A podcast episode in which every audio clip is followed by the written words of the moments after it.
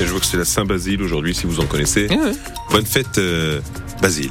Je me souvenir de la bande, la bande, La bande à Basile. Mais bon, voilà. c'est les restes du réveillon, peut-être, je sais pas. Il y a un truc. Oui, ça va pas bien pour vous. Bon, temps changeant. Ça va pas bien au niveau du temps non plus. Euh, Il y a des nuages qui dominent, de la pluie toujours. On a vu ça il y a encore quelques minutes. En début d'après-midi, il y a quelques petites averses qui persistent et ensuite, normalement, euh, ça redevient sec. On verra ça. Douceur en revanche, c'est la seule bonne nouvelle. Il fait très doux, jusqu'à 14 degrés cet après-midi et même ce matin, vous avez 9 à Angoulême et 12 à La Rochelle actuellement. 8 heures, c'est donc l'heure du journal de France Bleu La Rochelle avec vous, François Petit-Demange. Pour commencer, on prend la direction de l'île d'Oléron. Ouais, avant de parler du stationnement à La Rochelle, c'est le sujet du jour.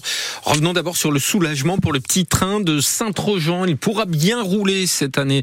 Les rails du célèbre petit train touristique sont menacés par l'érosion de la dune, surtout après les tempêtes de cet hiver. Et son propriétaire avait entrepris des travaux sur la dune même, mais sans autorisation. La préfecture avait donc ordonné leur arrêt immédiat début décembre. Une réunion de conciliation vient finalement d'aboutir à une autorisation d'occupation temporaire du domaine public et de sauver le petit train de Saint-Trojan où l'on retrouve Sofia Berada à la gare.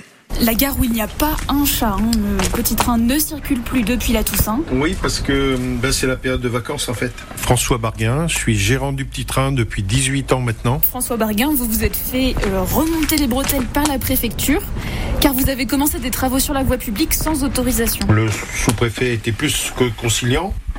Bon, il m'a bien fait comprendre que ce que j'avais fait était pas bien. Euh, mais je lui ai dit également que si je l'avais fait, c'était pas de gaieté de cœur. Donc là, il vous autorise à faire les travaux. D'ici la mi-janvier. Est-ce qu'on n'irait pas voir alors Et on y va.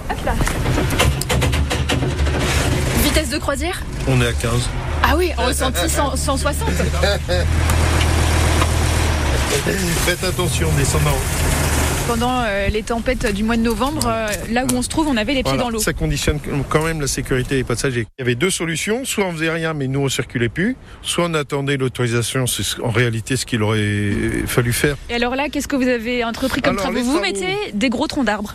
Exactement. Alors ce sont des pieux de châtaignier de façon à arriver ici sur une plateforme qui sera horizontale par rapport Ouais. au rail. Et on connaît votre Ah, il y a des touristes qui viennent apporter leur soutien au conducteur du petit Ça train. fait partie euh, d'Oléron. c'est un incontour- c'est un incontournable. Et, Et- puis le jour où il n'y a plus le petit train, eh ben, ça n'a plus rien à voir. hein.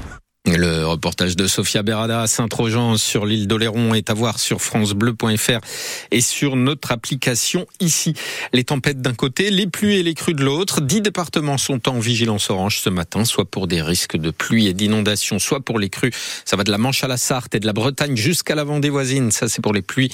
Pour les crues, le Nord et à nouveau le Pas-de-Calais sont en orange, tout comme désormais le Finistère. C'est aujourd'hui que le nouveau plan de stationnement de La Rochelle entre en vigueur. Et avec lui, des changements d'habitude pour les riverains de l'hypercentre et pour tous ceux qui prennent leur voiture pour venir y travailler, mais avec euh, plus d'exceptions que prévu au départ, on va le voir.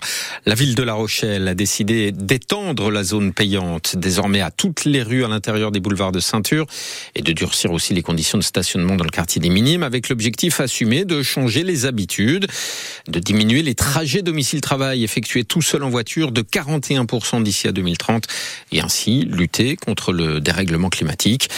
Sauf que ne pas prendre sa voiture, eh bien, c'est pas toujours possible, Julien Fleury. Et les élus rochelais ont donc prévu des exceptions pour les travailleurs de nuit d'abord, qui ne peuvent pas utiliser les transports en commun, exemple typique les boulangers. Un abonnement annuel de 100 euros leur permettra de stationner gratuitement jusqu'à midi dans l'hypercentre. Pour la même somme, 100 euros par an, ce sera gratuit toute la journée pour les professions de santé. Formule un peu moins intéressante pour les artisans, 100 euros par an toujours, mais 1 euro de l'heure ensuite pour venir changer une chaudière chez un client du centre-ville. Enfin, les commerçants, propriétaires ou locataires de leur local sont considérés comme des résidents avec le tarif correspondant, 150 euros par an pour une voiture. Et voilà pour les aménagements, mais des milliers de salariés doivent quand même changer changer leurs habitudes, Julien. Et notamment si on se rend au minime, quartier dont deux grands parkings, celui des étudiants et celui du cinéma, sont désormais en zone bleue.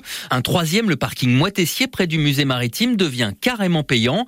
Pour compenser, la ville mise beaucoup sur un nouveau parking, celui des Salines, l'ancien parc expo, gratuit jusqu'à la fin mars. Ensuite, ce sera 240 euros par an en incluant l'abonnement au bus. Dès la semaine prochaine, une navette est mise en place le matin et le soir. Direction les minimes, fréquence toutes les demi-heures. Quant aux résidents de l'hypercentre concernés par l'extension de la zone payante, ils ont désormais droit à un tarif dégressif en fonction des revenus et en fonction du type de voiture. Ça va au maximum jusqu'à 150 euros par an pour une voiture, 200 euros pour le deuxième véhicule.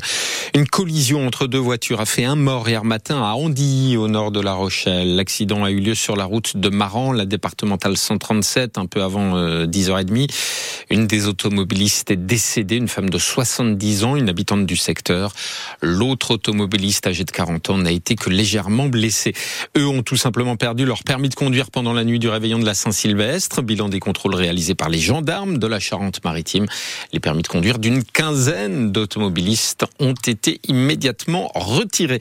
Conjoint violent, mais aussi trafiquant de drogue. Un homme de 33 ans a été interpellé samedi à Jarnac en Charente.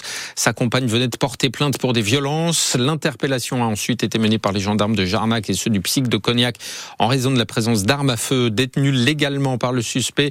Interpellation sans heure. Les gendarmes ont ensuite découvert 3 kilos d'herbes de cannabis, 1 gramme de cocaïne et une balance, ainsi que deux armes d'épaule et des munitions de gros calibre. L'homme sera jugé le 7 mai. Il a été placé sous contrôle judiciaire à l'issue de sa garde à vue. Une manière d'essayer de revaloriser les formations d'aides-soignants. La région Nouvelle-Aquitaine annonce que les frais de transport des élèves aides-soignants ou des élèves qui suivent une formation d'accompagnants éducatifs et sociaux, les frais de transport sont désormais pris en charge pendant leur période de stage. C'est une première en France. Ça concerne 4000 jeunes dans notre région. Le Conseil régional espère ainsi lutter contre l'abandon de ces formations d'aides-soignants et d'accompagnants éducatifs et sociaux.